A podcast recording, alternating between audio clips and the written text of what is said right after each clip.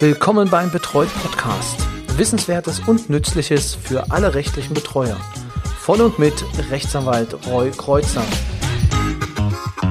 Hallo und herzlich willkommen zu einer neuen Folge des Betreut Podcasts, dem Podcast für rechtliche Betreuer. Mein Name ist Roy Kreuzer und das wird heute eine, glaube ich, sehr kurze Folge. Jedenfalls habe ich nicht so viel zu sagen. Allerdings heißt das nicht, dass das, was ich sage, nicht besonders wichtig ist.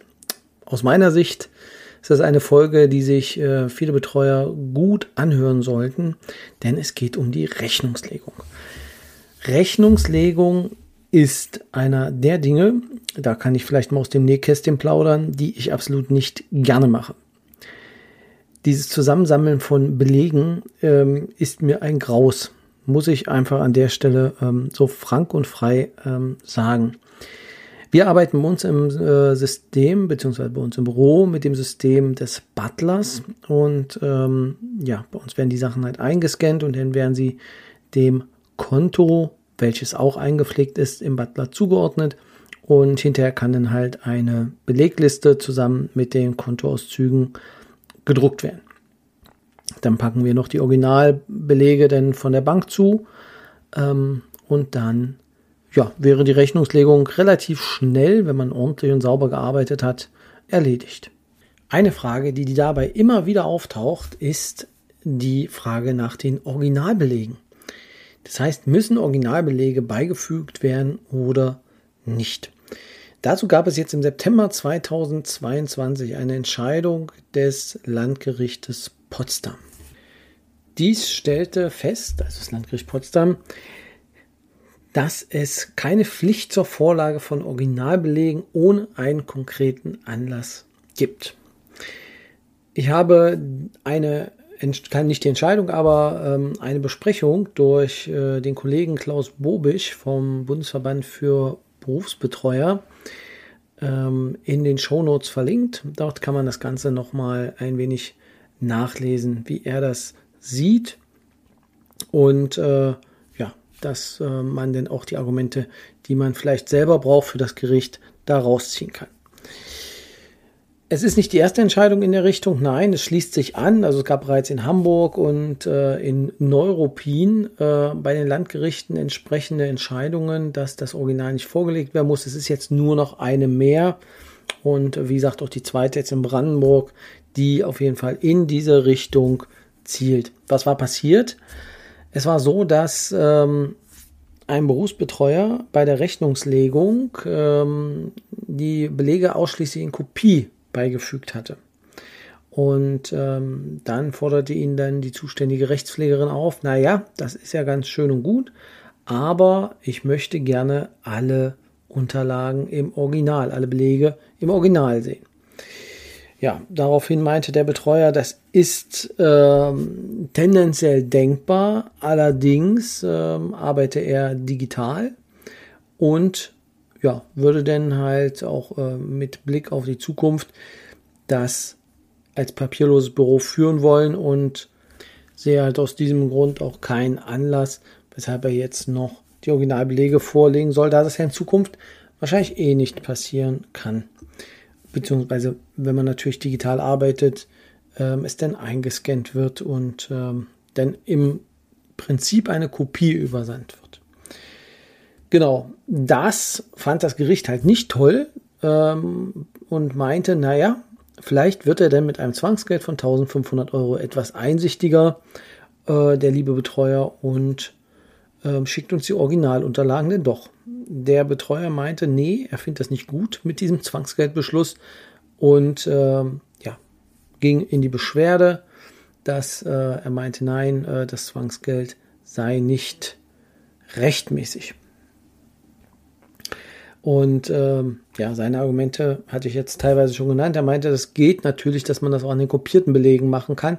Sollte allerdings ähm, ein konkreter Hinweis auf manipulatives Vorgehen zu sehen sein, dann kann man natürlich auch die Originalbelege nachfordern.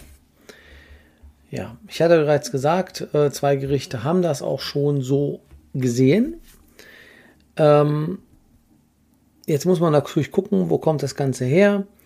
ähm, 1843. Ähm, es muss natürlich eine Rechnungslegung, sie muss rechnerisch und sachlich richtig sein und sie muss halt geprüft werden und äh, es muss eine geordnete Zusammenstellung der Ein- und Ausgaben geben, die mit Belegen versehen wird. Dagegen sagt ja auch keiner was. Das soll ja auch wirklich passieren.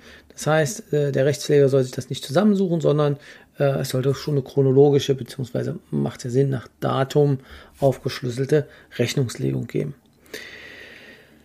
So, und nun ist es an dem Rechtspfleger auch nach pflichtgemäßen Ermessen auch dann zu gucken, okay, ich brauche noch den einen oder anderen Beleg, das ist mir nicht ganz klar, bitte erklär mir das, beziehungsweise gereiche mir vielleicht auch den Originalbeleg ein, weil das ähm, kommt mir jetzt etwas komisch vor.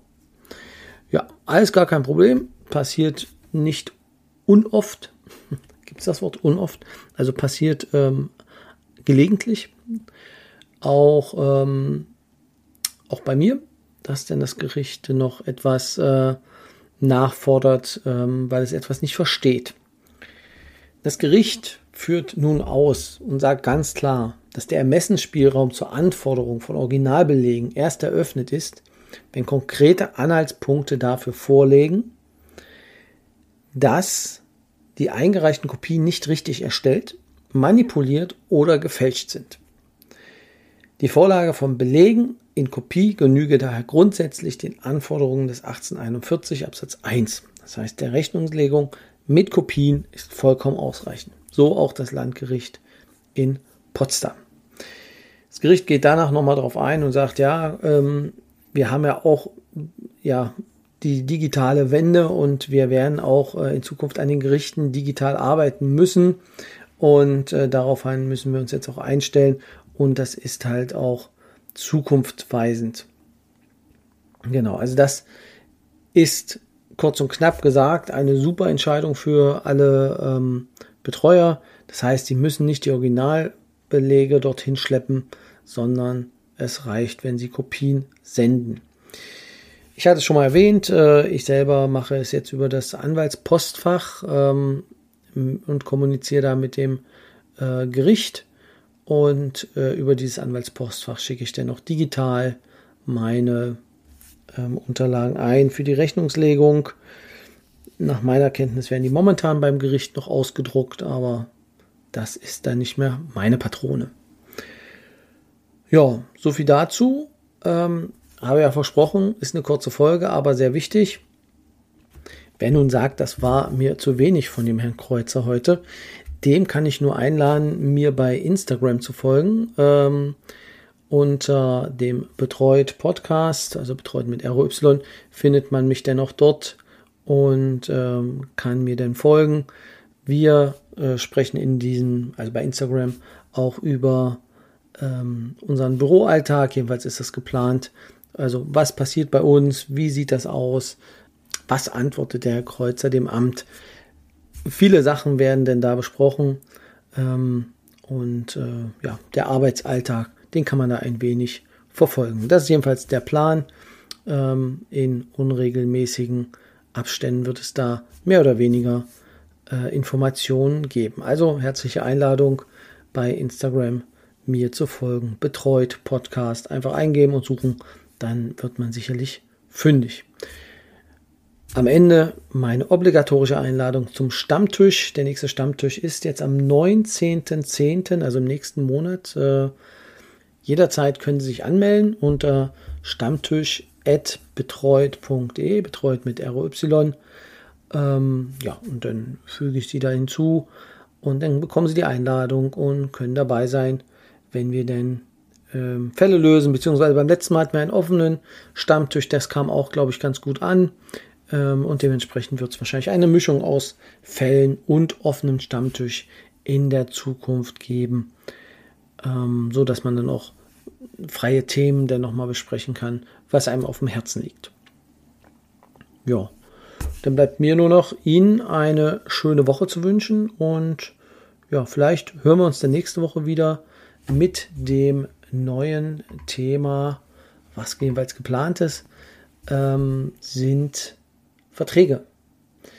Wir gucken uns ganz kurz, also jetzt nicht epische Ausführung, aber an, welche Formen es von Verträgen gibt und ja, welche, welche Rechtsgrundlagen man dafür braucht und wie auch die Beweislast ist äh, bei den einzelnen Verträgen, weil ein mündlich abgeschlossener Vertrag ähm, ist natürlich auch schwerer nachzuweisen als ein schriftlicher Vertrag und braucht es immer zwei Unterschriften, reicht eine Unterschrift.